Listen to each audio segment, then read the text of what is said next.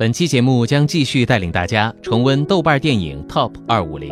如果您有推荐或者期待我们重温哪一部经典，可以在今日头条搜索“电影纵贯线”和电影纵贯线官微后台留言或私信。让我们一起随光影流转，感受大师们的时光雕刻吧。最近网上有个很火的话题，叫“独活青年”，说的是随着2018年的到来，我国的单身人士已超两亿，因为越来越多的人开始选择主动单身，他们愿意吸猫做铲屎官，但不想谈感情或结婚，会在朋友圈点赞，却不愿意公开自己的世界。他们独食、独住、独乐，追求孤独，找寻自我。为此，还诞生出一句金句。了解一个人的孤独，就是了解一个人最真实的样子。本期节目，我们就借着一部同样独食、独住、独乐的电影，来跟大家聊聊，学会去认识孤独，拥有孤独 keep breathing because tomorrow the sun will rise who knows what the tide could bring。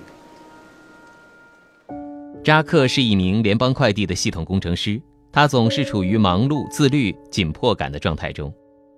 一场空难让他远离了文明社会的灯火，跟人与人之间的交流。在此之前，扎克就和大多数都市人一样，日以继日地周旋在工作、社交、爱情之间，以至于他忘记了人的思想远比本能要大。一千五百天的荒岛时光，眼睁睁地看着时间不断与自己失之交臂后，扎克发现。当与大自然依存时，只有兽性不会受到生存之外的事儿所影响，而人性不行。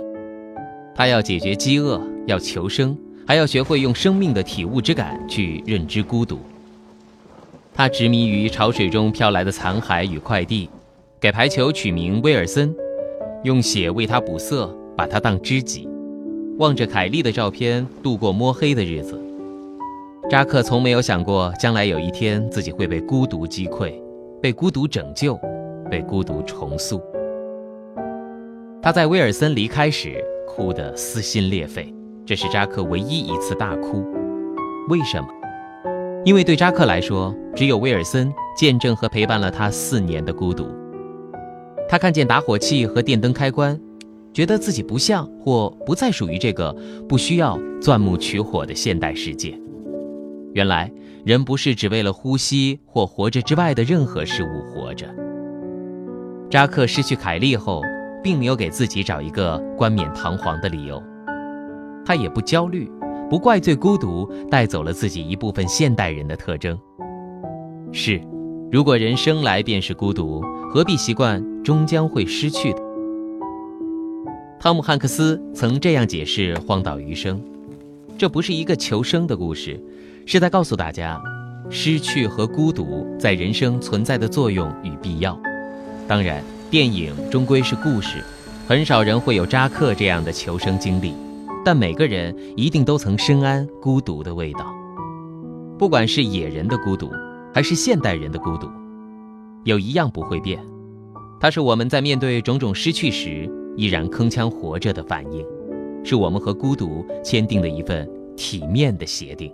I know you. I know you. I know you.